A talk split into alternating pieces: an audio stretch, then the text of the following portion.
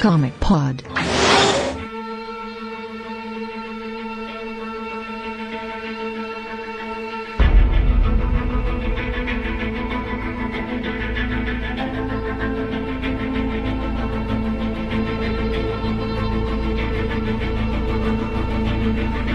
Comiqueiros! Estamos aqui no nosso Comic Pod, que eu não lembro o número, que eu acho que a gente nem fala número atualmente mais. Eu tô aqui com o Delfim. Eu também tô meio esquecido, são meus cabelos brancos, mas olá, bem-vindo de novo, faz tempo que eu não apareço. E eu tô aqui com um convidado que é o Léo Vicente, que vai ajudar a gente da Mansão N e que trabalhou na HQM também, e do Fala Animal. Eu gosto que eu sempre sou mais demorado. É muito ex-emprego. É, é, eu talvez eu não tenha falado alguma coisa. Tem a revista dos super-heróis também, mas normal.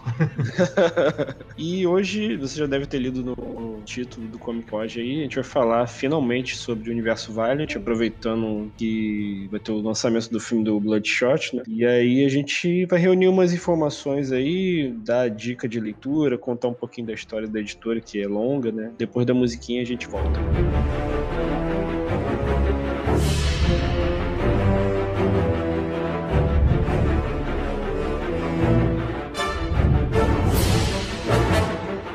Primeiro a gente vai falar da, das origens da Valiant, né? É, vocês têm como diferenciar mais ou menos é, a filosofia da Valiant com a, a, Marvel e a DC, assim, no início, como é que era? Acho que a grande diferença era o universo mais enxuto, né? Que não tinha tanto título. E desde a primeira versão da Valiant eles gostavam de investir em conspiração governamental e industrial. Mas mais do que isso, é, a Valiant é, tinha o Jim Shooter lá na frente é, da primeira versão da editora e o que eles tinham muito seguramente, é, muito firmemente é, na, no ideal era dar voz à narrativa prioritariamente em detrimento do desenho, da ilustração. Nos primórdios da Valiant, então, o foco era mais no roteiro e a narrativa em, em relação às ilustrações, né? Que era uma contratendência né, dos anos 90. Então, vamos falar do início da história da Valiant aí. A, a Valiant foi fundada pelo Jim Shooter, né? Depois daquela tentativa fracassada dele de, de comprar Marvel, né? Foi sempre um sonho dele na década de 80 e 90. Ele felizmente não conseguiu, ou felizmente não conseguiu comprar Marvel. Bem para nós, eu tenho certeza que fez.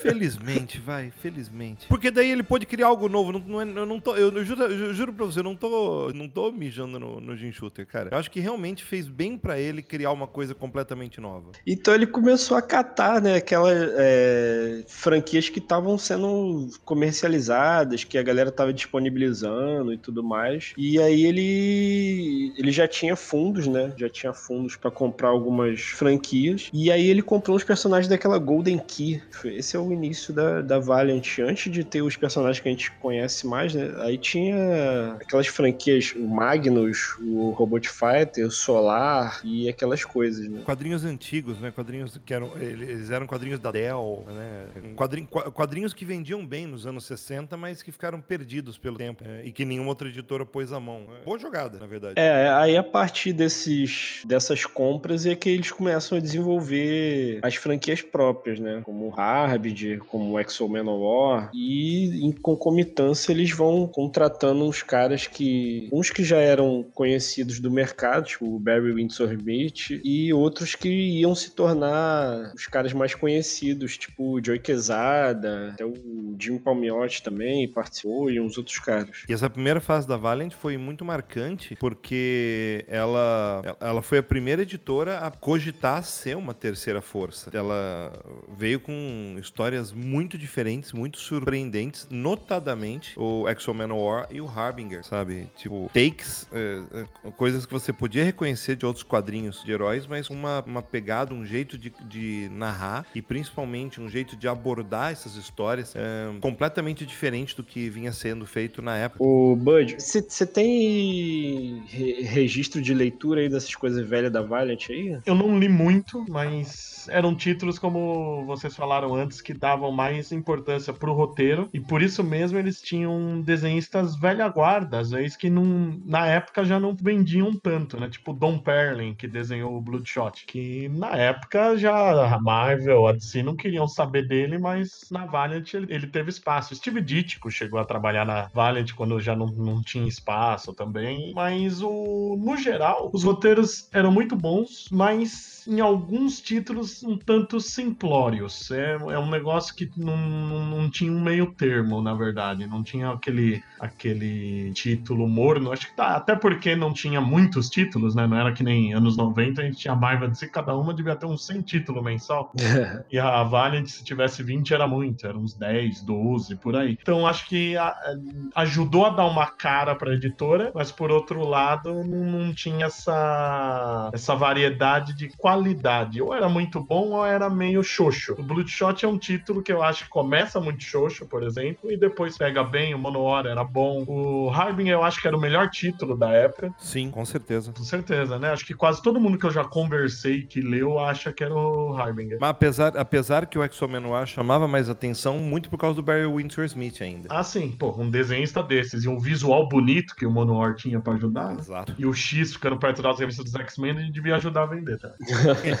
Devia achar que era até da mesma, mesma editora, de repente o cara pegava parecido ali. Pensava, pô, é um mutante usando uma armadura de sentinela, que legal. Então foi nessa época que a, a Valiant acabou rivalizando, né, com a Marvel e com a DC, tornou a terceira maior editora aí de quadrinhos na, dos anos 90, assim. Foi um período breve, né, da, da editora. O grupo que tinha comprado a Valiant e colocado dinheiro junto com o Jim Shooter tinha sido um grupo chamado Triumph, que era um grupo de investidores, né. Então eles meio que se aproveitaram dessa grana toda que a Valiant fez, porque uma das coisas que eles faziam muito também era lançar aquelas capas metalizadas, com alto relevo, com cheio de sacanagem, que era um pouquinho mais cara, né? E, e vendia, porque colecionador gosta dessas coisas. A Valiant meio que introduziu isso e meio que puxou essa tendência de mercado. Então, eu tava falando desse grupo de investidores, ele chegou a um ponto que eles falaram: a gente não tem como mais ganhar dinheiro com isso, já fizemos muito dinheiro, vamos vender isso aí tudo para alguém comprar. E aí vem a Klein em 94 e compra os direitos da Valiant. Aí muda um pouquinho o cenário, né? A Claim, que era uma empresa, para quem não lembra, que produzia games para Nintendo, para Master System, para Sega, para Sega é ótimo, para os videogames da época, porra, enfim. E ela chegou a usar personagens, né? Ela comprou essas franquias para poder transformar personagens da Valiant em jogos, ao mesmo tempo que é, publicava esses quadrinhos com um selo diferenciado, né? Acho que era é, Acclaim Comics Valiant Heroes. Se eu não me engano, era, era, esse, era esse que vinha escrito nesse selo, com o logotipo tentando mesclar o logotipo da Acclaim com o logotipo da, da Valiant. Só que essa história não foi exatamente para frente, porque em 2004 a Acclaim é, faliu. E daí os quadrinhos da Valiant simplesmente sumiram, entraram naquele famoso limbo. E é interessante que nessa época não foi só a Clem assumindo, né? Ela fez um reboot, né? Um pouco depois. Mexeu bem nos personagens. O, acho que o que hum, se nota mais a mudança é o Shadow Man, né? Que era um herói mais tradicional e vira um personagem com cara de, de sacerdote voodoo, né? Até porque foi o, um dos que deu certo nos games para eles. Né? Uhum. Mas é engraçado como a Valiant foi muito rápida, né? Dois anos anos depois dela começar a publicar para valer o universo, ela já foi vendida, logo depois já teve uma, um reboot e não durou muito, já foi cancelada. E eu lembro que um dos últimos títulos era uma minissérie que era um crossover com a Image, ainda por cima. E isso fez com que os quadrinhos fossem uh, entrassem num, num, status de culto muito rápido. Uh, então, você, quem, quem tava acompanhando os quadrinhos dos anos 90, os anos 90, é especificamente a época em que eu começo a ler quadrinhos, a gente tava querendo muita coisa nova, né? Não é só, só os surgimento da Valiant, é o surgimento da Dark Horse, é o surgimento da Image. Mas, por exemplo, a Image não tinha um universo coeso e era basicamente fundamentado em desenhistas. E se, se alguém se lembra das histórias do Spawn na época, chora, né? Porque, tipo, não era bom.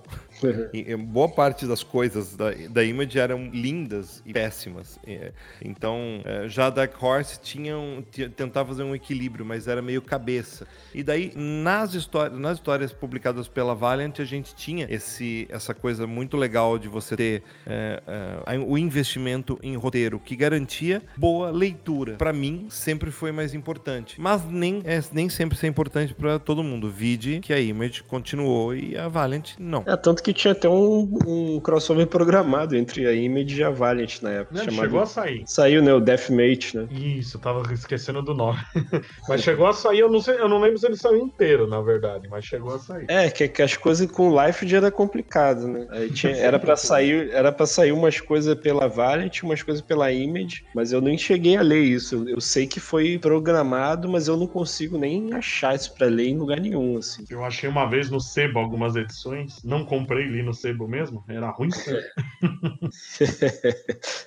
E, e é estranha essa relação da Valiant com os games, porque no início, a aposta da, da Triumph e do, e do Jim Shooter, antes dele sair, né, era justamente publicar quadrinho da Nintendo, porque eles pegaram o direito de, de imagem dos personagens da Nintendo, Zelda e Mario, para fazer quadrinhos lá no, no início da, da Valiant mesmo. Só que aquilo ali não deu certo porque o público não, não lê quadrinho na época. O público do, dos games não era o mesmo de quadrinho, então não, não tinha relação. E eles ficaram um tempo lançando, mas o negócio não foi para frente. Depois que eles passaram para Herói e para as coisas da Gold Key, porque não deu certo o lance com a Nintendo.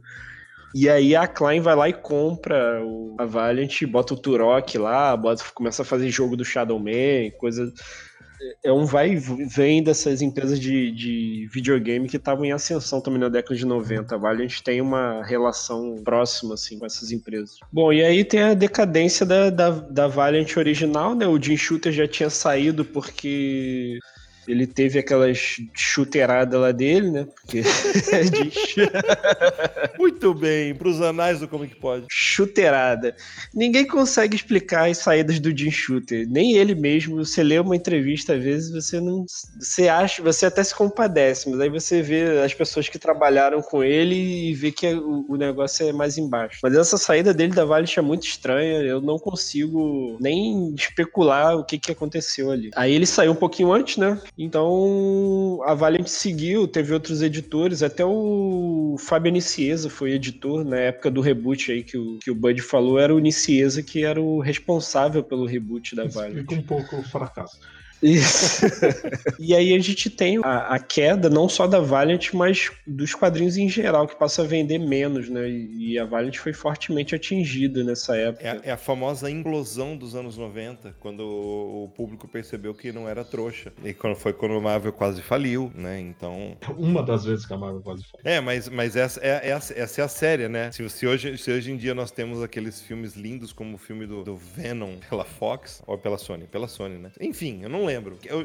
O que é ruim a gente esquece, né? Que bom. Mas os filmes ruins da Marvel têm os seus licenciamentos comprados nessa época, porque o, o jeito da Marvel se safar foi vender licenças dos personagens para o cinema. E foi só isso que aconteceu, né? A Image conseguiu resistir bem, mas a maioria das pequenas editoras sucumbiu. Quem, quem resistiu da época? A Image e a Dark Horse, basicamente. E a arte, né? A arte. é, que, é que a arte nunca foi pequena. A gente tem essa ideia de que a arte foi, era pequena, né? A arte tá num, tá num local completamente fora dos grandes centros. Tinha um público, um público bem turma da Mônica e, porra, vende em supermercado. A arte é um caso à parte. a arte até licenciava a Marvel para vender nesses pontos. Pois é, né? Ela tinha, uh, tinha, um, tinha um crossovers regulares com coisas bizonhas da Marvel, então... Justiceiro e arte é um clássico. Arte é um clássico, do qual um dia nós falaremos se a Laos permitir. É, então dessa fase da, do início da Valiant, vocês podem recomendar algum quadrinho aí, de, desde o início até o final com a Clan aí? Pode ser do reboot, ou do primeiro reboot, ou da parte anterior? Olha, eu, eu, eu acho que é imprescindível, uh, até para fins de comparação que vem sendo hoje, que são os, os, os dois títulos uh, que a gente chama de flagship, que são os títulos que carregaram a, a Valiant original nas costas, são justamente os dois mesmos títulos que carregam a Valiant nas costas até hoje, que é o Noir e Harbinger. É, é, mais, é, muito importante perceber como o tratamento do, dos psióticos na época, é, ele era um tanto quanto diferente, né? Depois, o, o Joshua Dysart, ele acaba fazendo um trabalho é, muito bom de reconstrução desse universo no, no reboot atual. Mas quando você vai ver o, o, o que era feito originalmente, o, o, primeiro número do, Harb, do Harbinger foi um arrasa-quarteirão gigantesco. Pouca gente se lembra hoje em dia. Mas eu lembro, eu lembro que todo mundo comentava, todo mundo queria saber. A gente não encontrava para encomendar na Devir porque era esgotado, sabe? Tipo, teve várias reimpressões, era difícil botar a mão nisso. Então, a mesma coisa com Exxon Menoir. Então, é difícil encontrar esse material hoje, impresso é quase impossível. Apesar da Valiant, isso é importante, estar começando a publicar uma série, uma linha de quadrinhos chamada Valiant Masters, onde ela está resgatando os principais títulos da época pouco a pouco e já publicou o primeiro TP do Harbinger e o primeiro TP do Exo Menor, entre outros. Então, vale a pena correr atrás disso, que é muito bom. É, eu recomendaria também o Rai da, da primeira encarnação da Valiant, que ele pega um ele é o protótipo do Bloodshot, sendo, na verdade, o, o sucessor do Bloodshot, porque é no futuro. Mas ele pega muitas ideias que lembram o Mac do Jack Kirby, só que feito direito. o Mac Jack Kirby eu acho a coisa mais chata que o Kirby já fez na vida. Então, mas o Rai pega muito disso, de ser um herói tecnológico no futuro tal, e, e cria histórias muito boas ali. Eu, e é um personagem que, mesmo hoje, ele já foi relançado, tudo, mas ele não, não conseguiu ainda brilhar. É engraçado. Eu acho um dos conceitos mais interessantes interessantes da, da Valiant, mas em todas as encarnações ele nunca foi um dos principais. Eu vou recomendar aqui o negócio mais pro final, já quando a Valiant já tava em decadência, que é o Quantum Wood. Isso é muito legal. foi criado pelo, pelo Christopher Priest, né? Foi um dos primeiros trabalhos deles dele e tal que é um quadrinho de comédia policial entre dois personagens, um branco e o um negro, e eles são forçados a trabalhar junto porque eles têm uma, uma bracelete que tem que se tocar a cada 24 horas. Eu acho que no original eles não são irmãos. Não, no original são parceiros. No reboot eles já são irmãos adotivos, assim. O Woody foi adotado pelo, pelo pai lá do Eric e aí eles são irmãos adotivos, mas nesse primeiro originalzão eles não são irmãos, mas é bem legal, assim, o texto do Priest meio datado e tal, mas a, a história é divertida. Tem, tem, duas curiosidades aí nesse título, que primeiro que eu acho que eu tenho quase certeza que é o primeiro lugar que o Christopher Priest usa o nome dele real, que ele sempre escrevia com o pseudônimo, acho que era Jim Osley, que ele fez Luke Cage Punho de Ferro, outras coisas com esse pseudônimo. E esse Quantum Wood é o único título antigo que teve continuação na Valiant atual, né? Eles fizeram uma minissérie para concluir a história depois. Tá, porque não tinha lançado tudo, é verdade. Ele é tão do final que nem saiu tudo. E, e, e, e também tem uma coisa interessante de se ler só para terminar. Isso ainda não foi relançado, uh, mas é bem a título de curiosidade. Se você é, desse, se você é desses caras que quer o lado B da Valiant, procura um, um quadrinho chamado Time Walker, que já tá, uh, tipo, já tem a versão nova, que é o Ivar the, Ivar the Time Walker, uh,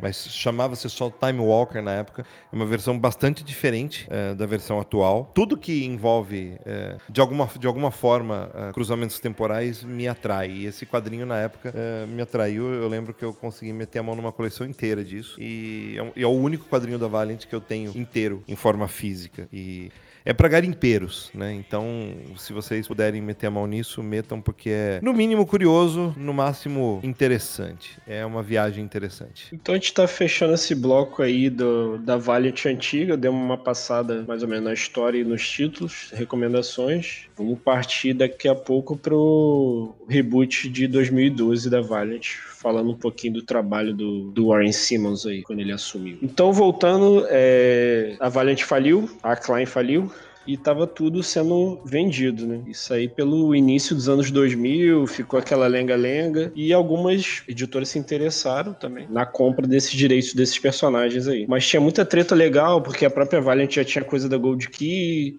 tinha coisa da Acclaim misturada e era muita franquias próprias e aí a editora grande que iria comprar a Valiant resolveu abortar porque ia ser uma treta legal muito grande e ninguém tinha paciência nem dinheiro para bancar um negócio desse. Eis que surge o Dinesh Shamdasani e o colega dele universitário, os dois eram universitários, Jason Kotari, e eles faziam um plano de negócio, eles eram, eles eram fãs da Valiant, né, nos anos 90, os caras bem jovens na época, e universitários, e viram que os direitos da Valiant estavam a revelia, assim, quem quisesse, quem pudesse comprar, comprava. Então eles fizeram um plano de negócio, isso aí foi por volta de 2002, 2003, captaram fundos para os investidores, e aí fizeram a compra com algumas ressalvas, né. Eles tentaram a compra e aí foram, foi vetada a compra porque alguma outra editora lá que a gente não sabe qual, qual é, a gente só pode especular, né? Tentou embarrear a compra desses, dessas franquias aí. Vocês têm informação aí sobre isso? É, revelado nunca foi, né? Mas a gente pode chutar, principalmente pelos personagens da Guneki, que depois a Dark Horse publicou alguma coisa. Hoje em dia eles estão com a Dynamite e o Jim Shooter. Eu lembro que ele chegou a anunciar oficialmente um selo da Golden Golden Key na, dentro da Dark Horse que ele seria o editor, e aí ele levou um, um, uma queda aí porque recebeu uma, uma ação judicial dizendo que ele não poderia estar tá negociando isso ainda. Ele dizia que tinha ainda os direitos, e no fim realmente não tinha, porque não rolou. Foi quando foi pra Dinamite. Mas até aí a Valiant já tava rolando sem os personagens da, da Golden King. É, eu fico muito chocado de ver como esses, esses, essas picuinhas de mercado, cara. E principalmente envolvendo.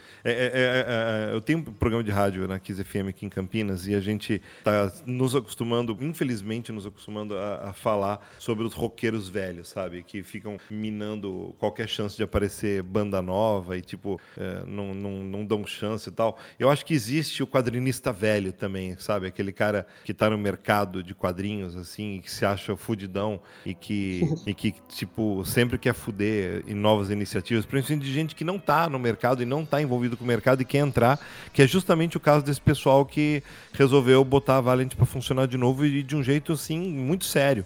E eu acho muito triste, muito triste que isso aconteça, seja por motivos egóticos ou seja por motivos de é, uma possível reserva de mercado. Tipo, não vou deixar ninguém mexer no meu brinquedo, saca? E como se o brinquedo fosse uma coisa que tivesse que ser, é, assim, regulão, assim. Não dá. Pra que ser regulão, cara? Não, não. É ruim, né? Mas é pior ainda se tivesse sido uma corporação, sabe? Não aguenta concorrência, sabe? Não, não sabe brincar, não desce pro play. É isso. É, então foi mais ou menos isso a, a aquisição da Valiant demorou muito por causa dessas tretas legais aí. A gente tinha dois fãs querendo comprar e eles conseguiram dinheiro para comprar, conseguiram, fizeram um plano de negócio e arrecadaram fundos e tudo mais.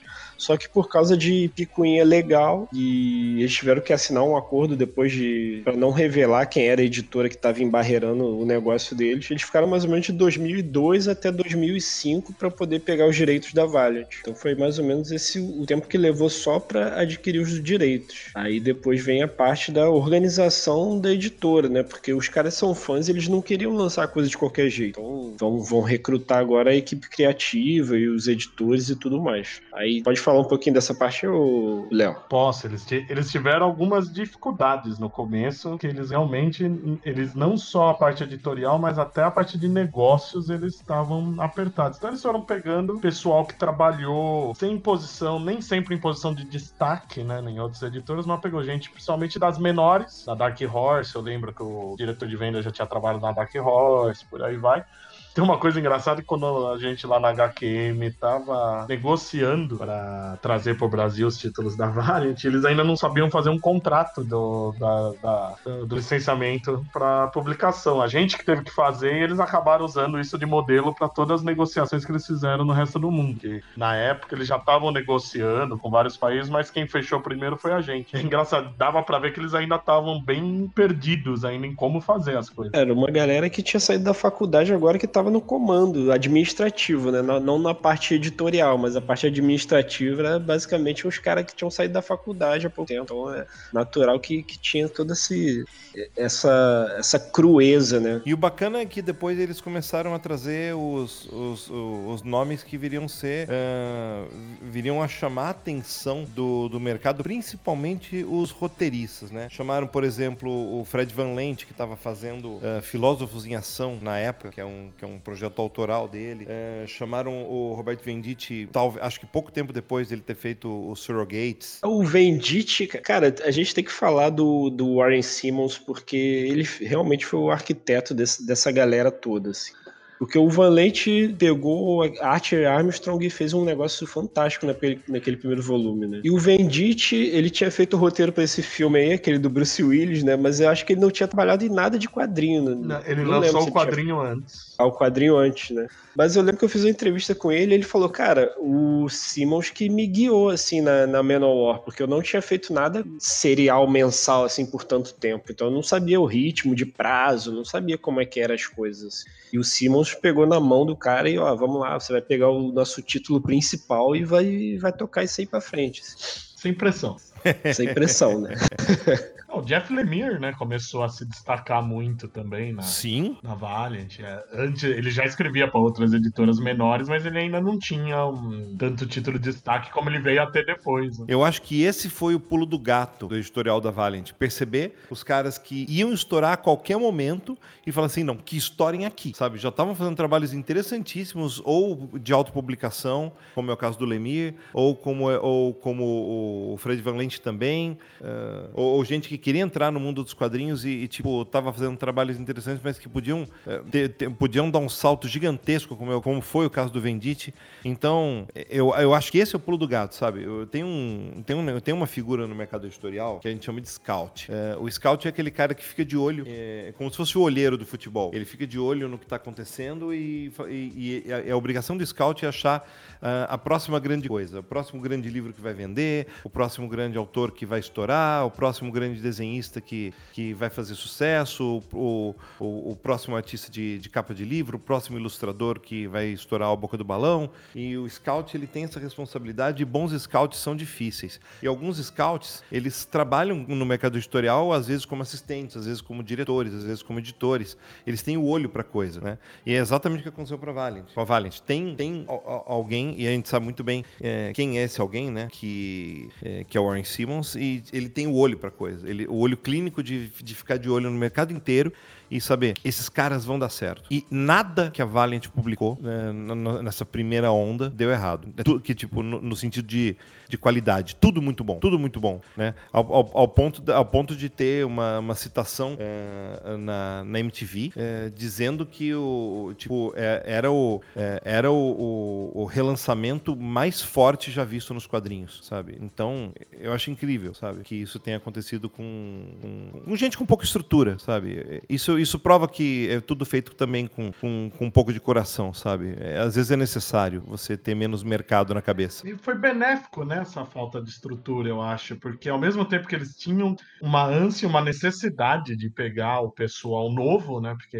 eles não iam ter grana também para pegar o pessoal mais, mais veterano, é, isso deu mais liberdade para os criadores. É, quando eu estava na HQM, a gente trouxe o Joshua Desart aqui. Ele falou que era muito bom, que eles davam liberdade demais para ele fazer o Harbinger na época. Então isso acho que foi muito importante também, e diferente da primeira encarnação da Valiant, eles também conseguiram investir em bons artistas que entram nesse mesmo esquema, da maioria não ser muito conhecido, ter tido poucos trabalhos, mas que eram muito bons também. Que diferença para microgerenciamento, né? Dandidio, um abraço para você, para sempre. O Simmons foi o cara que descobriu o Matt Fraction também na, na Marvel. Antes dele, dele sair, ele trabalhou muito tempo na Marvel como assistente do editorial lá, e ele foi o cara que lia todos os roteiros do Fraction antes dele ser publicado, assim. Tanto que o Fraction, a gente falou no Comic Pod do, do Gavião Arqueiro, ele faz uma homenagem ao Simmons naquele, naquele quadrinho inteiro, porque o bro lá do, dos, dos mafiosos é o jeito que o Warren Simmons fala. Ele chama todo mundo de bro. Então aquilo ali é uma homenagem ao Warren Simmons no quadrinho do Gavião Arqueiro. O Simmons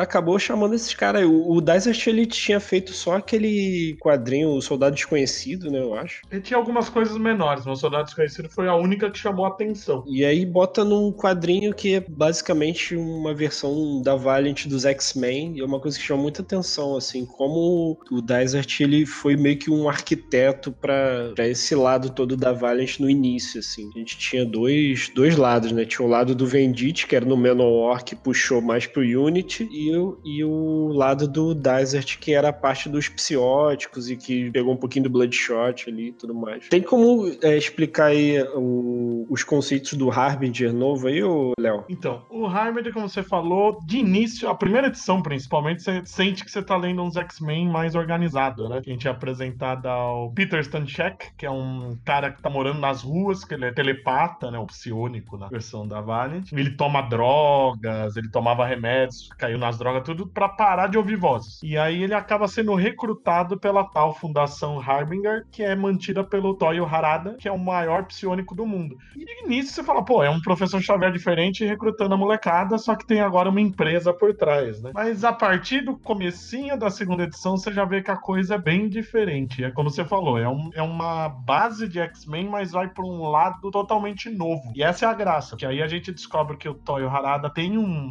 plano não de dominação mundial necessariamente, mas um plano de usar os psionicos para melhorar a humanidade, só que com ele no comando, né? Ele é um cara fazendo um papel de Xavier. É industrial, mas meio magneto no modo de agir. Mas na verdade ele acaba sendo algo novo.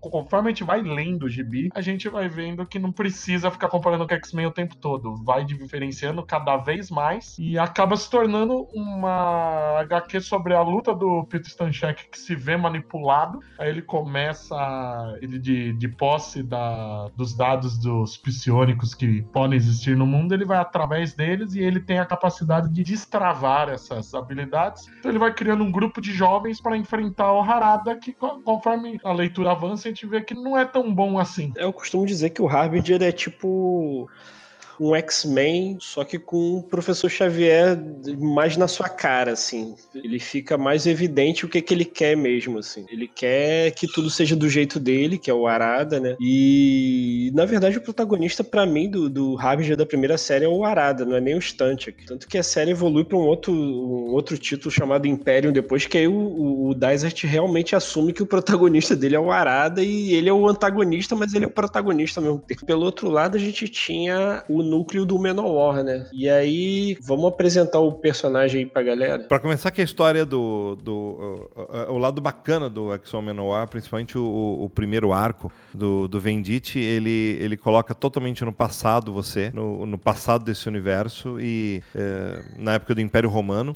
e numa, numa invasão de visigodos a, ao Império. E ele se, ele se foca num, num personagem bem esquentado, que é o Ark da cidade de Dácia, portanto, Arik de Dácia, e, e ele, é, eles acabam encontrando uma, uma raça de alienígenas, esses visigodos, alguma parcela desses visigodos, e confundindo eles com romanos e acabam sendo capturados e levados para o, para o espaço sideral e, e, e toda, uh, toda, toda a história do universo Valiant vai se misturar a essa origem do, do Exo Menor, é, que acaba no meio desse exílio espacial é, se encontrando com uma armadura, é, uma armadura lendária, Shankara, que acaba sendo tipo, quem, é sabe aquela história de Excalibur, né? Quem levantar a espada, assim, quem vestir a, a armadura. É, ela, ela, rejeita todo mundo, né? Rejeita todo mundo é, e todo mundo, todo mundo da, da raça alienígena, né? E de, de repente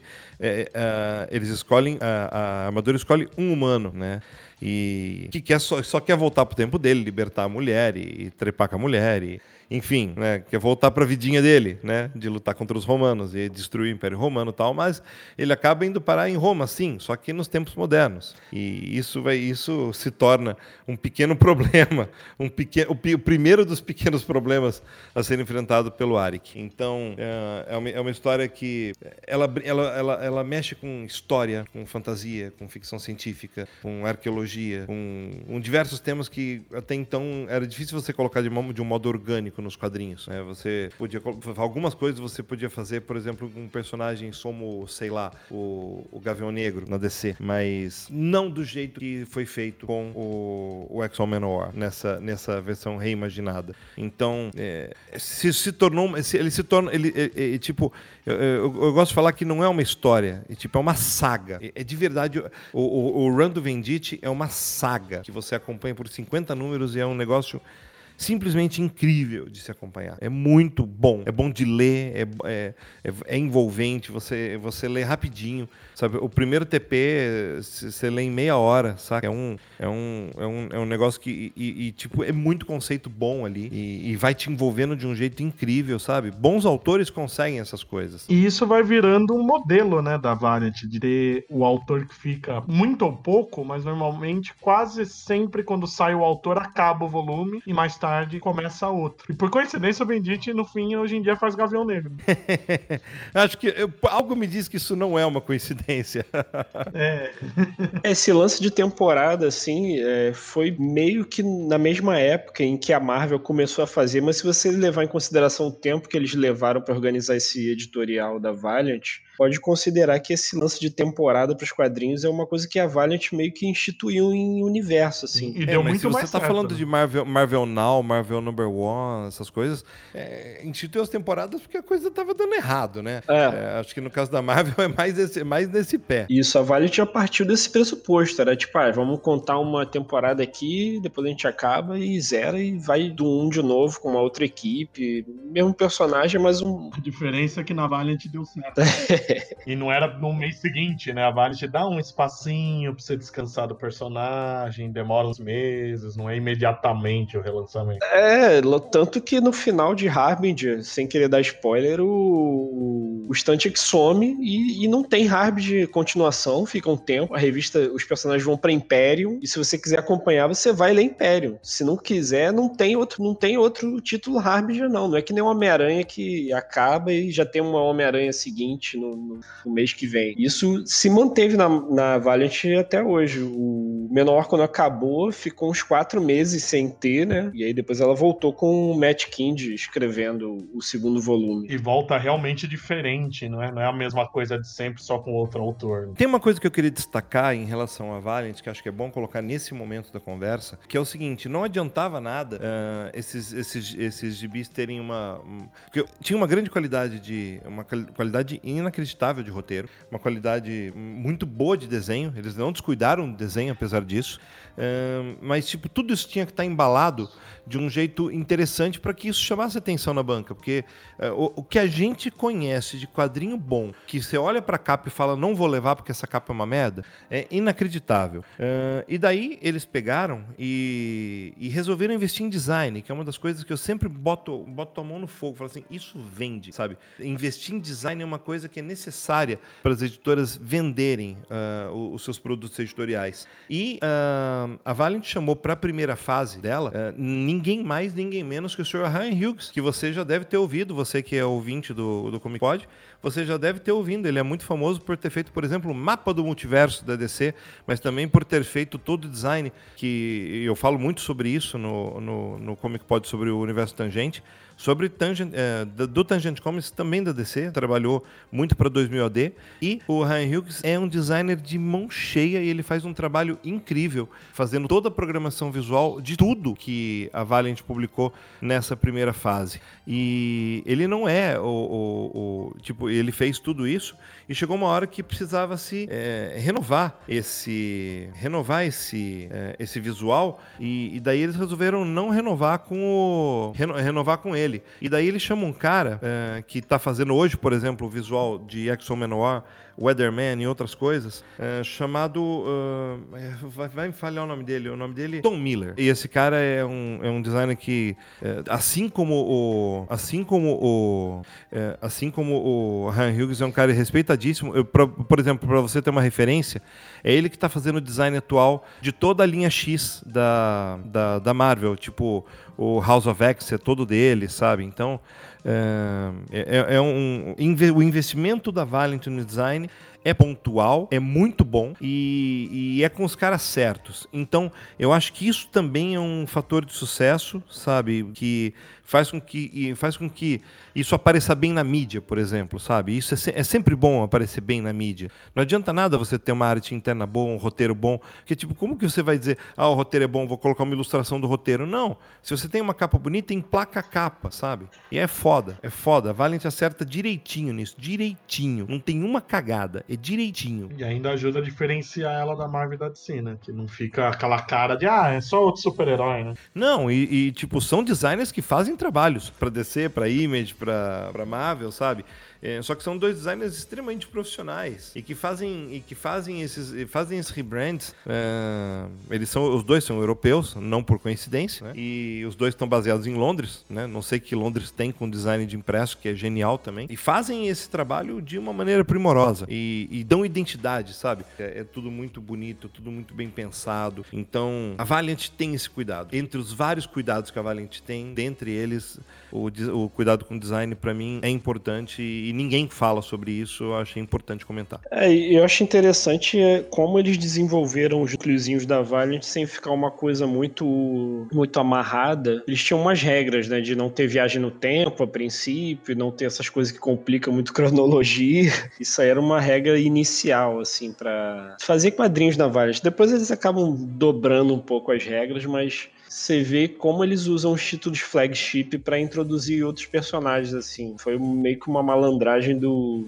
do Warren Simmons de, por exemplo, introduzir o Ninjak no, no Manowar, introduzir o Bloodshot lá no Harbinger e tudo mais. Criou a Fate no Harbinger, sabe? Você vai testando e e os personagens vão se criando. É lindo isso. É o que era antigamente, né? Nas editoras eh, grandes, elas desaprenderam a fazer isso. Eles preferem lançar um personagem novo num, num gibi mensal que dura cinco números, aí eles fingem que era minissérie. E aí a gente tem nesse núcleo do menor, tem o... a aparição do Ninjak. No núcleo do Ravage, a gente tem a aparição do Bloodshot. E a gente... Mas a gente tem um núcleo separado, que é o dos, irmãos, dos irmãos Aran, né? Aran e Pada lá, dos Anipada. Então, são três irmãos que imortais, né? Que eles eram os grandes defensores da época deles. Um deles é ferido mortalmente, então eles fazem um, um trato para tentar salvar o irmão e os três acabam se tornando imortais, né? O Aran, é o como que é o é, a, a, que é o Armstrong era, era ele era Aran mesmo, né? Ele era Aran, é. é isso. O Ivan, Ivar é o Ivar. Né? Ivar que vira o primeiro viajante do tempo, né? Na, na, nessas tramas. E o Gilehak é o Eternal Warrior. É, e aí a gente acaba meio meio que expande esse, esse quadrinho do. Isso aí é mostrado no Art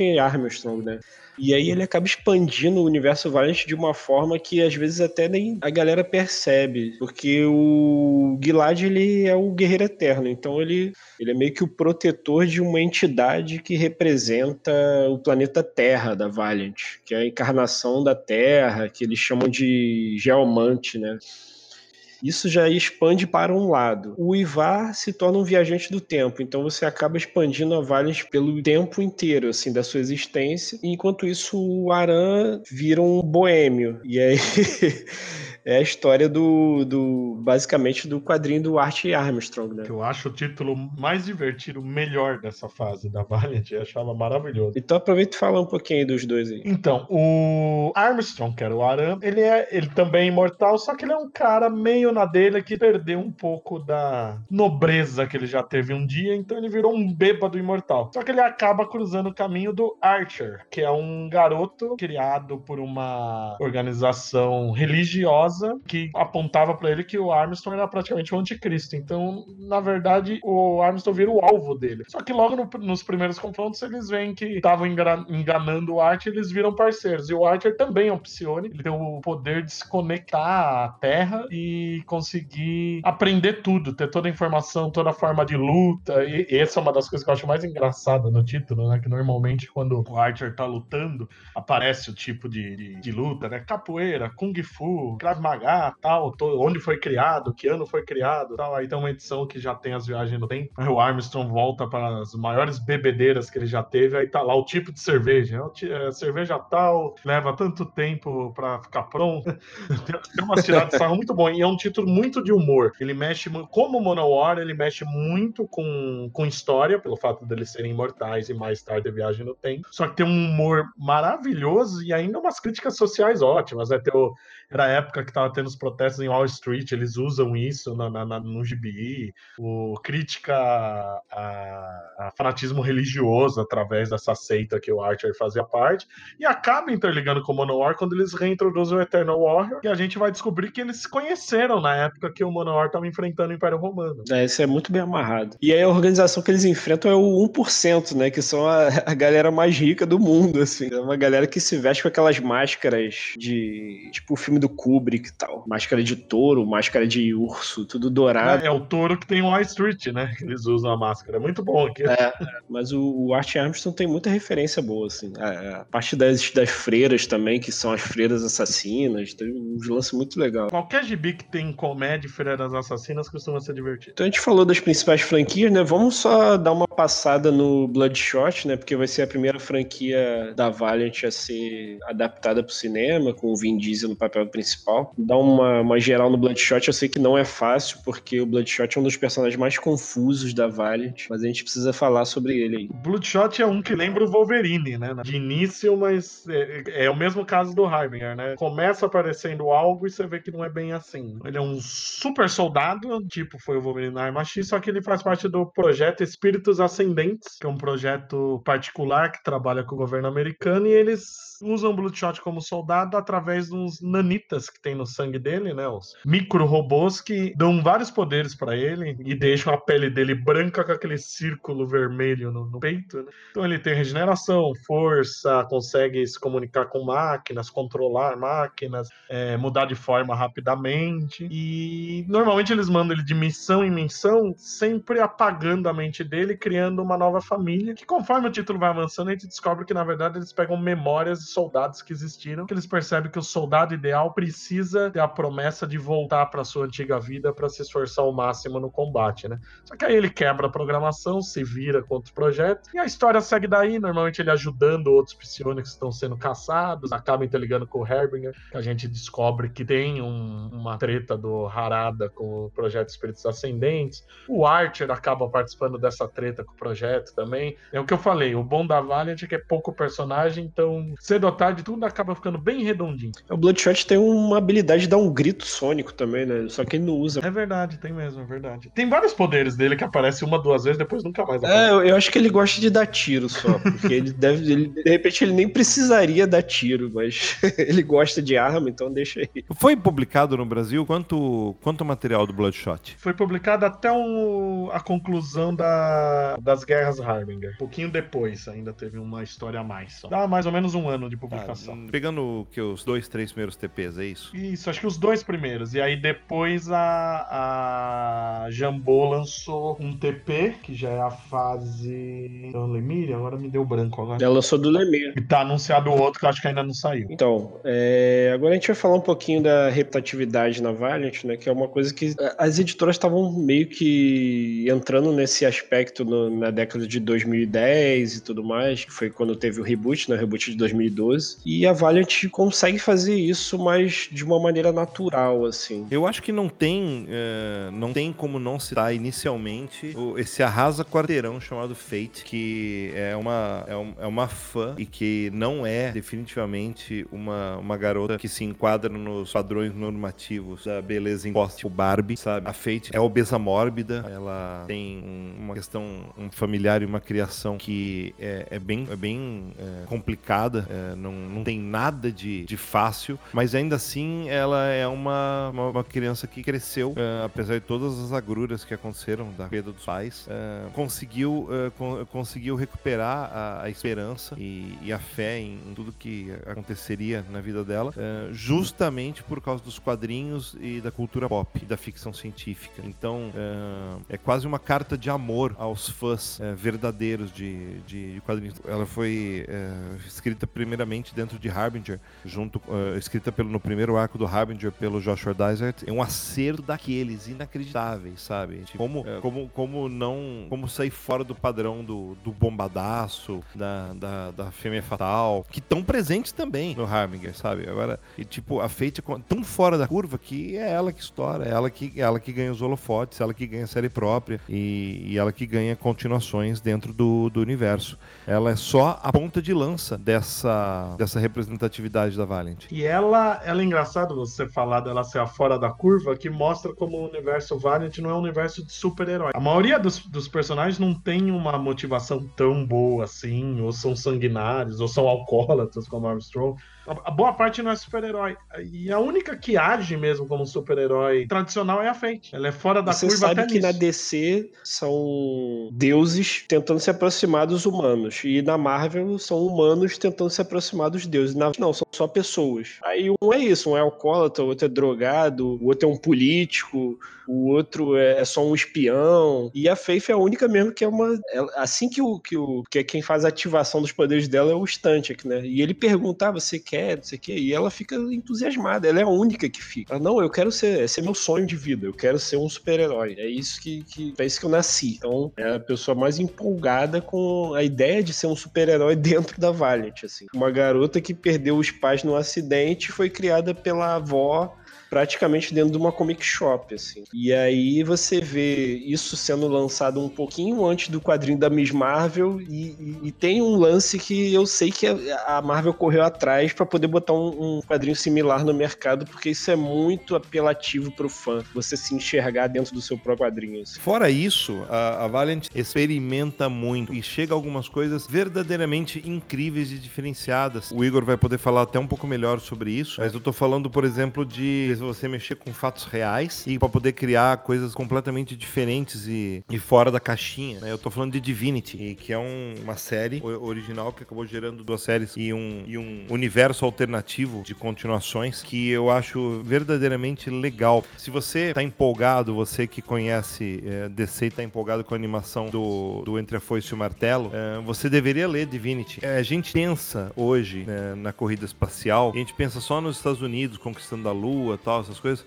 a gente simplesmente esquece quem foi que botou o primeiro satélite no espaço, o primeiro homem no espaço, o primeiro animal no espaço, a primeira mulher no espaço. Então eu acho, eu acho extremamente importante eh, a gente não relativizar a importância da União Soviética eh, nesse, nesse contexto. E o Matt Kindt, ele, ele ima- imagina em Divinity eh, em que enquanto os Estados Unidos estão conquistando a Lua, a União Soviética mirando o espaço profundo. E essa decisão acaba gerando um, um cenário completamente incrível que é explorado eh, nessa série. Em última instância, os desdobramentos dessa série acabam gerando um negócio chamado Stalinverso. É uma coisa muito bonita de se ver eh, nos quadrinhos da Valiant, sabe? Se você ficou, ficou empolgadinho, por exemplo, com, com, com House of M na Marvel, sabe? Entenda que as coisas podem ser um pouquinho diferentes. É uma coisa para ser lida com, com bastante interesse. Porque existem essas, eh, essas possibilidades na Valiant. Assim como o primeiro crossover da Valiant. Vamos, vamos, vamos chamar assim, vai, não é o primeiro crossover da Valiant, mas depois que o universo está formado, eles eh, fazem um, um mini evento chamado The Valiant. Também é um evento que reúne o, o universo até então e a gente consegue definir al- algumas coisas interessantes, né? Essas, esses mini eventos da, da Valiant que são relativamente anuais, não é uma regra que eles aconteçam, mas eh, como o universo é pequeno e muito coeso, eles conseguem fazer esses, esses eventos de forma coesa também. É, o lance que os eventos, os eventos foram programados para importarem, né? Quando você vê o Harbinger Wars, ele tem consequências pro, até pro Império, assim. As guerras Harbinger, elas têm consequências, assim. Tem consequência pro Bloodshot, pros Renegados e pro projeto Espíritos Ascendentes lá também. A mesma coisa com The Valiant que você falou. O Guerreiro Eterno ele morre, o Bloodshot também se sacrifica, tudo acontece e aí você dá uma guinada no título daquele personagem a partir de um evento, assim. Era uma coisa que tinha sido meio que banalizada, assim, nos quadrinhos em geral, né? E a Valiant vai fazer evento, mas faz direito, pelo menos nesse, nesse início, assim. Eles conseguem fazer um negócio que ah, a gente vai começar aqui e vai terminar assim, e a partir desse ponto esses personagens vão, vão vai acontecer isso e aquilo com eles, assim. Isso era uma coisa que eu ficava. Eu já tava meio de saco cheio disso nas outras editoras, e aí quando eu fui ler a Valiant eu vi que havia esse cuidado, assim. E agora vamos dar uma passada nessa era da Valiant moderna. É, e partir até 2018, quando o, o acionista principal da Valiant, que era o David Dan Mintz, ele já tinha mais de 50% do, das ações da Valiant, né? ele era um dos maiores investidores, ele acabou comprando 100% a, a Valiant. Então ela saiu do comando lá do Dinesh e do Peter Cuneu, que era o CEO. Quem vira o CEO é o Dan Mintz, que ele tem uma empresa chamada DMG, que é associada com a Sony. E aí que começa começa o namoro de fato da Valiant com a Sony, que é em 2018. Já tinha ideia de vários projetos e tal, mas não era muito consolidado. Depois que esse cara chamado Dan Mintz, ele compra totalmente a Valiant e ela é adquirida por esse grupo DMG, aí a gente começa uma coisa mais intensa. Só que isso a custo da saída do Dinesh, a custo da saída do Warren Simmons, a custo da saída de todo mundo que estava no reboot da Valiant. O que é muito temerário. É, então a partir de 2018 a gente tem uma Valiant um pouco diferente, assim, não é exatamente a mesma coisa. Você ia em convenções da Valiant antes de 2018, você ia numa New York Comic Con e o Dinesh estava carregando caixa de quadrinho, de merchandising para botar na, no stand da Valiant. O cara é super acessível, assim, ele estava trabalhando com a mão na massa mesmo, porque ele gostava daquilo ali, gostava de conversar com o leitor e tudo mais, participava de todos os. E o cara é CEO do negócio. Ele, ele participava de painel e falava sobre os personagens porque é um CEO e era um cara fã. A partir do momento que isso passa para um grupo e para um cara que é acionista e diferente, a coisa muda um pouco de figura. Tanto que a gente tinha, a gente tinha em desenvolvimento em 2016 e 2017 uma websérie que se chamava Ninjak vs The Valiant Universe, que foi feita por um fã no YouTube. Era um cara que tinha um, tem um canal, né, de mini filmes e tal que ele bota no YouTube e tudo mais, da Wolverine contra contra a Mulher Maravilha, ele faz filmezinhos. E ele chegou, pô, vou fazer uma sériezinha para os personagens da Valiant. Ele entrou em contato com a Valiant e o Dinesh falou: não, ok, pode usar, não tem problema não e estava sendo feito. Isso daí gerou um, um, hype absurdo, porque o Bloodshot da série é, ia ser o Jason David Frank, o cara que fez o, o Ranger Verde dos Power Rangers, já estava escalado, ele fez fez filmagem, fez tudo. E tinha um elenco e tudo mais, e, e a Valiant estava apoiando uma coisa que ela não ia ganhar nada com aquilo além da exposição dos personagens. Assim, não tinha acordo financeiro formalizado para você ver como é que era a coisa. Chamou na Comic Con de 2017 o elenco inteiro e botou para aquilo ali foi um pandemônio na Comic Con que botou o Ranger Verde lá para assinar revista do Bloodshot no meio da, da, Comic Con. E era desse jeito que funcionava a Valiant. A partir do momento que a DMG assume, acabou a websérie. Eles falaram, ó, tá pronto, passa aí, bota um tempinho, mas é difícil achar hoje em dia no YouTube. Eu acho que nem tá no YouTube mais. Eles mandaram tirar aquilo ali do YouTube porque eles não queriam que os personagens fossem representados daquela forma ali. É um contraste, assim, entre a Valiant que começa 2012, vai até 2017 e a partir de 2018 já é uma coisa bem diferente. Assim. O que me leva a uma pergunta para todos vocês. Vocês viram, obviamente, o trailer do, do Bloodshot. O que vocês acham que vai acontecer? Vocês. Uh, duas perguntas, né? Primeiro, vocês confiam nesse filme? E a segunda pergunta é: uh, vocês acham que isso é um começo de Universo Valiant no cinema ou, é, ou vai ser um, uma coisa uh, eventual? Eu acho que vai ser um fracasso grande isso. Não tá com cara nada bom. Ele parece um filme muito genérico pelo trailer. Eu vou conferir amanhã e descobrir já. Mas ele parece muito genérico. Van Diesel é péssimo, não, não, não dá. Isso é outra coisa que, que o problema de ter os produtores Velozes Furiosos ele veio no pacote, né? E o fato de ser um universo ou não também tá em risco, né? Porque era empolgante ouvir isso, que eles já estavam criando um universo, que a ideia era fazer um filme do Bloodshot, um de Harbinger, e aí o terceiro filme já seria as Guerras Harbinger. Só que agora parece que Harbinger já não tá na Sony, né? Tá na, na Paramount, não lembro agora para onde foi. Aí já ferrou todo o plano, né? Então já não, não vai ser mais um universo coeso. Já esquece. Eu acho que a Valiant voltou ao ponto em que ela tá no, na mão de um investidor e ele quer tirar o máximo de dinheiro dessas propriedades e depois descartar, como foi sempre feito. Assim. Então esse filme vai ser, ah, vamos ver aí, a gente bota aí o Vin Diesel, ver se faz um dinheiro e tá bom. Mas eu acho que não há intenção de universo mais assim. Porque, assim, esses rumores de filmes já são antigos com as propriedades da Valiant. Antes da aquisição já tinha. Só que os caras sempre botavam o pé no freio. Não, vamos com calma, vamos fazer devagar. Tinha até roteiros escritos, né? É, tinha roteiros, né? Eu lembro que o Straczynski fez um roteiro do Shadowman há 15 anos atrás. Né? É, sempre teve esses rumores. Mas os caras ficavam, tipo, calma aí, vamos devagar, porque A gente quer fazer um negócio direito e tal. Mas eu acho que atualmente é só isso. Ah, vamos vender essas propriedades aí para algum estúdio, eles vão fazer um dinheiro aí, a gente ganha um dinheirinho também e acabou, é só isso. E ela foi pega, né, nesse fogo cruzado do novo investidor dono com os estúdios que não são a Warner e a Marvel que querem ganhar dinheiro com os heróis menores e quase sempre resulta num fracasso porque fazem filmes genéricos. Eu acho que o pessoal aqui do Pode lembra que uma época eu fiquei empolgado porque iam lançar um filme da Gem e as hologramas e que é, fala assim, nossa, vão mexer com esse universo específico, né, que, que poderia ser uma ponta de lança para um, um universo Mattel. Que coisa, que coisa legal, é tão difícil você ter acesso a, esse, a, a aquelas animações daquela, daquela produção daquela época. E o filme se mostrou o maior flop da história das adaptações de quadrinhos da história. Eu até esqueci que tinha saído isso. Então, eu acho que o Vin Diesel vai impedir que esse flop seja total, mas, tipo, temos um grande flop na minha opinião. Porque, a, porque aquele negócio, é, ele, vai, ele vai ser um filme de, de tiro. Já começa que o trailer, o Bloodshot, nunca tá na forma do Bloodshot. Ele aparece em um cenas. Pô, no, no, no trailer do, do Ninjak versus The Valiant Universe, o Bloodshot parece mais com Bloodshot do que no próprio filme do Bloodshot.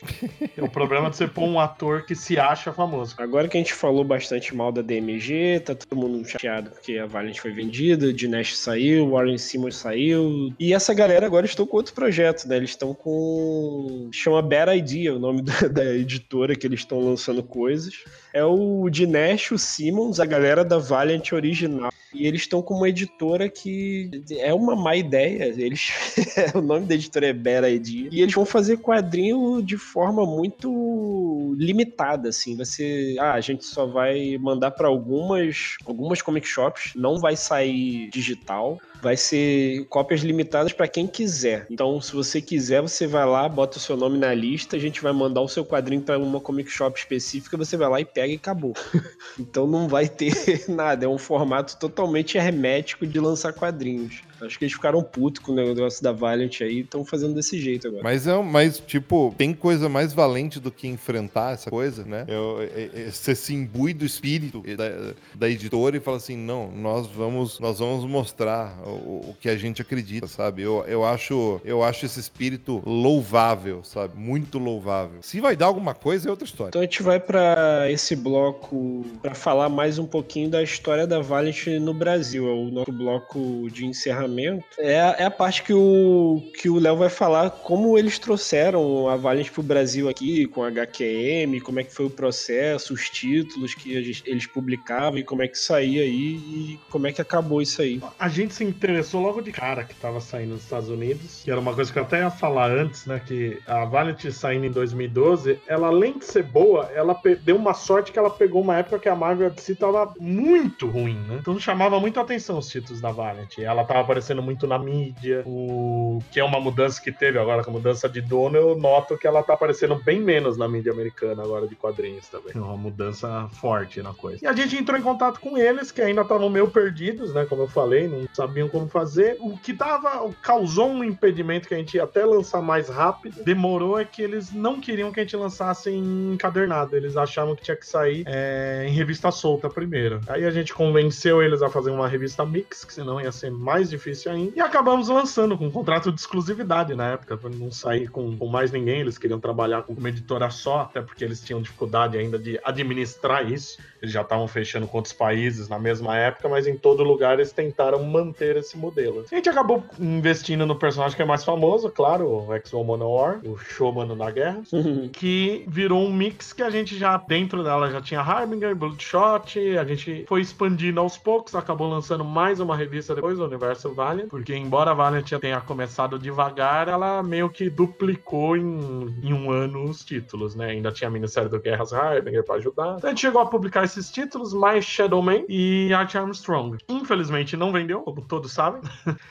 foi bem mal, até porque a gente estava vendendo uh, em banca também, bem no período que a distribuição em banca estava começando o colapso que vem até agora. E no finzinho a gente tentou até alguns TPs com um precinho mais simpático, republicano desde o início. A gente queria, na verdade, publicar material novo, mas a Valiant discordou, achou que tinha que lançar tudo desde o início. E nesse mesmo período já estava começando a sair no Social Comics, né? Que lançou boa parte do material, tá lá ainda, e acabou que pela HQ Não deu certo, a gente encerrou. Ainda saiu um, um, número de cada uma das revistas. Eu já não estava mais na editora, saiu um CPzão para dar fim aos arcos que estavam sendo publicados. E nesse meio tempo a Jambô Editora sumiu, né? Então ela já lançou Fate, uh, Exo Manowar, Bloodshot e ela tá para lançar The Valiant e acho lançou Divinity. o, o Divinity também. Pelo visto tá dando certo, eles estão lançando num bem caprichado, eu acho, um formato um pouco diferente do americano, mas com um acabamento muito bonito e pelo visto em comic shops o material da Valiant achou seu espaço. A pena é que dificilmente vai sair tudo porque é muito material, né? Tanto que a, a Jambô começou todos esses títulos pulando anos de história. Sim, é, tá pegando arcos fechados, priorizando arcos fechados, né? Principalmente Bloodshot, eu acho. Ela pulou, pulou direto pra fase do Lemir e lançou primeiro aquilo ali. Eu acho que saiu um TP da Faith também, se eu não me engano. Sim, a Fate acho que foi o primeiro que eles lançaram. Foi o. É, porque a Faith tem aquela minissérie, né, em quatro edições, e depois ela entra no quadrinho próprio dela. Acho que eles lançaram primeiro a minissérie de quatro edições da George House. É, então é isso. É...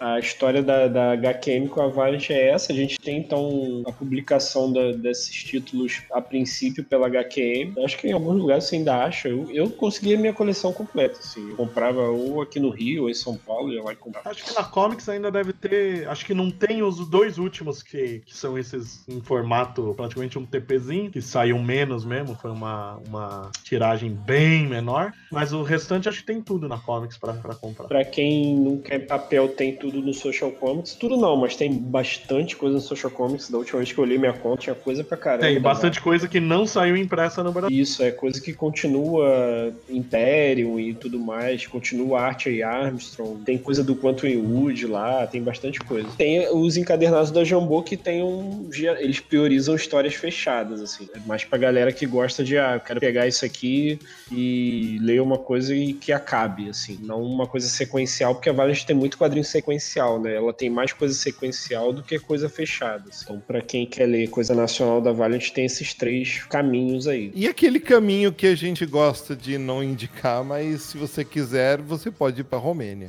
O caminho, o caminho bucaneiro. Então a gente vai, vai pegar agora e fazer nossas, nossas recomendações do pós-reboot, falar um pouquinho dos quadrinhos que a gente mais gosta, assim, do pós-reboot, só pra fechar o, o podcast aí. Tem um TP muito interessante que não saiu no Brasil, chamado The Delinquents, que é, ele- junta as duas duplas é, mais bem-humoradas da, da Valiant, que são Quantum Wood e Archer e Armstrong, nesse, nesse título, com uma aventura meio sem pé nem cabeça, mas que ao mesmo tempo ela tem um, é, ela, ela tem um pé na, ela tem um pé na mitologia desses próprios personagens, que eu acho bastante interessante. É, eu também gosto, vocês sabem disso, do, dessa, dessa temática de viagem no tempo, então eu não tenho como, como deixar de indicar para vocês o Ivar Time Walker. É, eu acho que é, é uma coisa bem legal, né? Também escrito pelo Sr. Fred Van Lent, que é um autor que eu passei a gostar com o tempo. Não gostava dele muito no começo. Eu achava que ele queria ser muito engraçadinho, apesar de ser, é, apesar de ser, de ser um pesquisador histórico muito bom, mas que acaba é, essa pesquisa histórica sendo muito bacana, né? Ahn, Divinity 3, Stalinverse, todo o Stalinverso, sabe? Eu acho que merece ser lido, merece pelo menos ser visitado por vocês. Tem que ler Divinity 1 e Divinity 2 antes de você chegar nisso, ok, mas por favor, cheguem nisso, é, tipo, se imbam do espírito empreendedor e, e, e fuçem e cheguem lá, porque é bem bacana. E por último, tem, um, ah, tem uma série que eles lançaram para lançar o, o futuro da Valiant, que é 4001 AD, que é onde finalmente a gente tem é, ah, as verdadeiras, verdadeiras raízes para o Rai, que é o. Que é o, que é o vamos, vamos chamar mal chamando assim de Bloodshot do futuro. É ruim falar isso, né? Bloodshot do futuro, mas é, que é um personagem que tem muita personalidade por si só. Mas acaba. E ele surgiu antes do Bloodshot, eu achei isso mais, mais interessante ainda. Ah, o Rai é o primeiro personagem original da Valiant, isso que é o mais doido. É engraçado isso. É, é foda. Mas o, o bacana de 4001 é que ele ele ele coloca é, ele coloca num universo suficientemente distante para que nunca dê merda, abra espaço pra gente ver o que seria um futuro realmente bacana de, é, de universo, de personagem, com direito à introdução a novos personagens. Então, um passo bem ousado. É Matt King também, né? O 4001. É. Esse cara é foda. Se você não conhece Matt King ainda, por favor, você A gente falou bastante dele aqui, você já devia estar curioso. Então, é, corra atrás de, de, quadrinhos do Matt Kindt, ok? Especialmente esse, especialmente esse é, Divinity e o segundo volume do Exo Manowar, ok? Eu acho que de indicações basta. E se você conseguir encontrar, né, é, os, esses relançamentos de TP do Harbinger original e do Exo Manowar original, também corra atrás porque é, é leitura bem-vinda, bem divertida. Apesar do Jim Shooter, você sabe muito bem que ele é aquele cara verborrágico, às vezes meio chato, mas ali ele não é. Ali é bacana. Ali você pode confiar, pode ler que é bem legal. Eu também indico o High, eu acho muito, muito legal e o Delfim falou, né? É um futuro longe bastante para não dar merda, né? Até 4001 a Vanity deve ter trocado de dono mais 38 vezes no mínimo no ritmo que a editora tem, mas é um título que justamente por ser no futuro tem uma liberdade do cacete para fazer as coisas e é bonito também, eu acho a arte bonita. E eu tinha falado antes do Art Armstrong, o, do Fred Van Lent, que ainda é o meu título preferido da, da Vanity atual, é divertidíssimo, a arte também acho que é o Clayton Henry, né, que desenha no, no início. É. é muito bom. Eu rolava de rir com aquilo quando eu tava revisando pra, pra publicar. Eu am, am, amava aquilo. E o, esse Exo Manowar que tá saindo pela Jambô, ele tem uma pegada totalmente diferente, né? Sem entrar muito em spoiler, é, é uma história totalmente no espaço, não é na Terra. Se passa um tempo depois do volume inicial e ele tem uma pegada que lembra o Planeta Hulk, que é uma história boa, só que o Manowar é feito num ritmo melhor. O Planeta Hulk é muito corrido, o Manowar explora melhor a história, tem uma arte linda que combina com o tipo de história que tá contando, um design maravilhoso do mundo alienígena, raças alienígenas diversas no, no mesmo mundo, criaturas. Então é, é, é, um negócio que mistura ficção científica. É, é perfeito pro Manowar. Eu não sei como não fizeram antes, porque ele é o bárbaro com uma armadura de alienígena. Agora ele tá lutando uma guerra que parece as guerras da época dele e num cenário alienígena. É perfeito. É, minhas recomendações é basicamente eu, vou, eu ia recomendar o de 20, mas o, o Delfim falou já. Todos os três volumes assim do Matt Kindy, ele pega um cosmonauta negro soviético indo para os confins do espaço e voltando 30 anos depois com o poder de alteração de realidade. Se você não quer ler sobre isso, eu sinto muito pela sua vida, porque você é uma pessoa muito triste. Porque isso aí é uma das premissas mais foda que eu já vi na vida. Assim. Então, e foda, e, e o, o, melhor ainda é que assim, o, o personagem mais poderoso do universo Variant é um negro soviético gente não disse o nome do negro soviético até esse momento, né? Ah, não, não. Olha que nome bem soviético. Tem a honra. Qual é o nome dele mesmo? Esqueci. Abram Adam. É, o nome não tem nada a ver mesmo. É muito soviético. É bastante soviético. Então, tem que juntar todos os heróis da Valiant para poder conter, não derrotar um cara desse. Só, só... A chegada dele gera um culto. Tem toda uma opção de coisa legal, assim. O primeiro volume do, do Divinity, se você for ler ele mesmo, ele é uma história cíclica. Porque quando você chega no final final, você vê que ele mesmo tá fazendo coisa na história no início, assim. Então é muito doido o primeiro volume, assim. Ela é, ela é cíclica, porque você vê o cara, como ele tem poder de alteração da realidade, você não sabe se ele mesmo se colocou naquela contenção. É, é o que o Kind faz no primeiro volume ali é muito doido. O quadrinho que eu adoro da Valiant é bom pra caramba, é o primeiro volume do do James Asmus, que é, é um quadrinho confessadamente bobo, assim. Só que ele pega dois personagens que são irmãos, um é negro, o outro é branco. O branco é o adotado desse caso. E ele, o pai deles era cientista e eles acabam. Um é todo certinho e o outro é o malandrão da família. Eles se envolvem num acidente lá em relação a uma experiência que o pai deles estava fazendo e eles acabam presos com uma espécie de algema, que são os braceletes que dão os poderes para eles, mas eles têm que se encostar a cada 24 horas, senão eles se desintegram. Assim. Só que é a história de uma família disfuncional, porque o, Woody e, e, o Eric eles são totalmente opostos. Assim, um é todo CDF, tudo certinho, o outro só quer levar vantagem e é malandrão e tudo mais.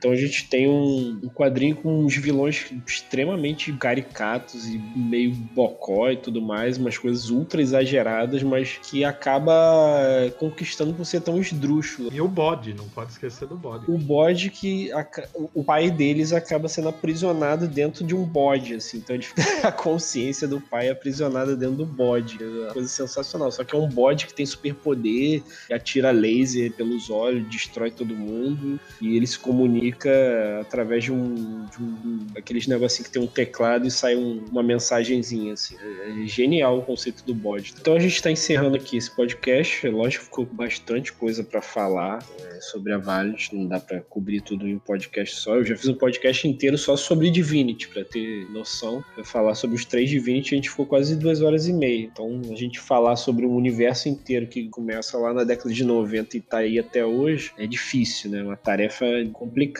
Mas é muito bom isso, porque faz com que as pessoas fiquem curiosas em, em descobrir uh, essas particularidades, os novos títulos. A gente não falou de todos os títulos aqui, tem uns títulos que a gente sequer citou aqui. Então uh, é muito importante que você que você que gosta de quadrinhos e, e se interessou pelo universo Valiant, que corra atrás e, e do que está publicado no Brasil e depois corre atrás do resto, sabe? Tem muita coisa bacana que sequer chega aqui, é muito difícil de chegar e é importante que os fãs conheçam para que essas coisas cheguem. Então, essa hora de todo mundo fazer os seus jabás. Pode começar aí, Delfim, se quiser fazer alguma divulgação aí de algum trabalho que você está fazendo. É, olha só, tipo, não posso falar, tem, tem muita coisa que eu tô fazendo que eu não posso falar. E se você tiver espírito aventureiro, tiver, tem saudade da minha voz, né, e não conseguiu matar só aqui, todas as quintas-feiras, das 5 às 6 e meia da tarde, horário de Brasília, você pode acessar o site da Kiss FM Campinas, é, que é www.kissfmcampinas.com.br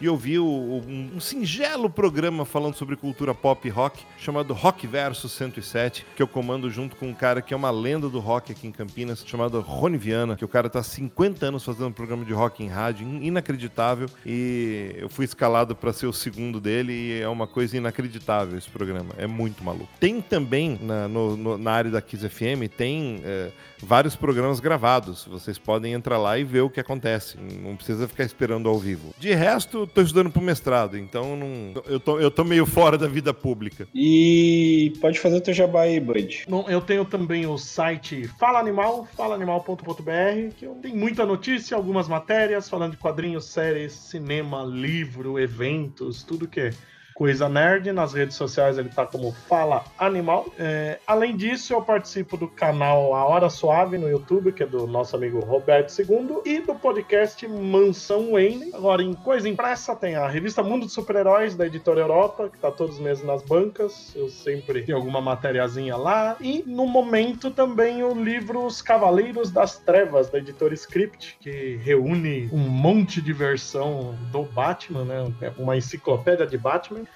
que eu escrevi somente 32 Batman. No livro tem mais de 250, é Batman pra cacete. Em breve, mais novidades pela script também, que eu não posso falar. E eu tô escalado pra fazer o jabá do Terra Zero aqui, do Comic Pod, porque eu não falei no início do podcast, então me perdoem que esse é meu primeiro podcast como host, então esqueci de falar. Sigam o Comic Pod nas redes sociais aí, arroba Comic Pod no Twitter e arroba Comic Pod underline oficial no Instagram. Tentem contribuir pro nosso programa de padrinhos, né, no padrim.com.br barra terra zero. E tem os nossos links lá na Amazon para comprar quadrinho lá. Toda vez que você clica lá e compra um link, compra um quadrinho nosso link na Amazon, você dá um dinheirinho para nós. Então é isso aí. Eu acho que eu não me apresentei, eu sou o Igor Tavares. E...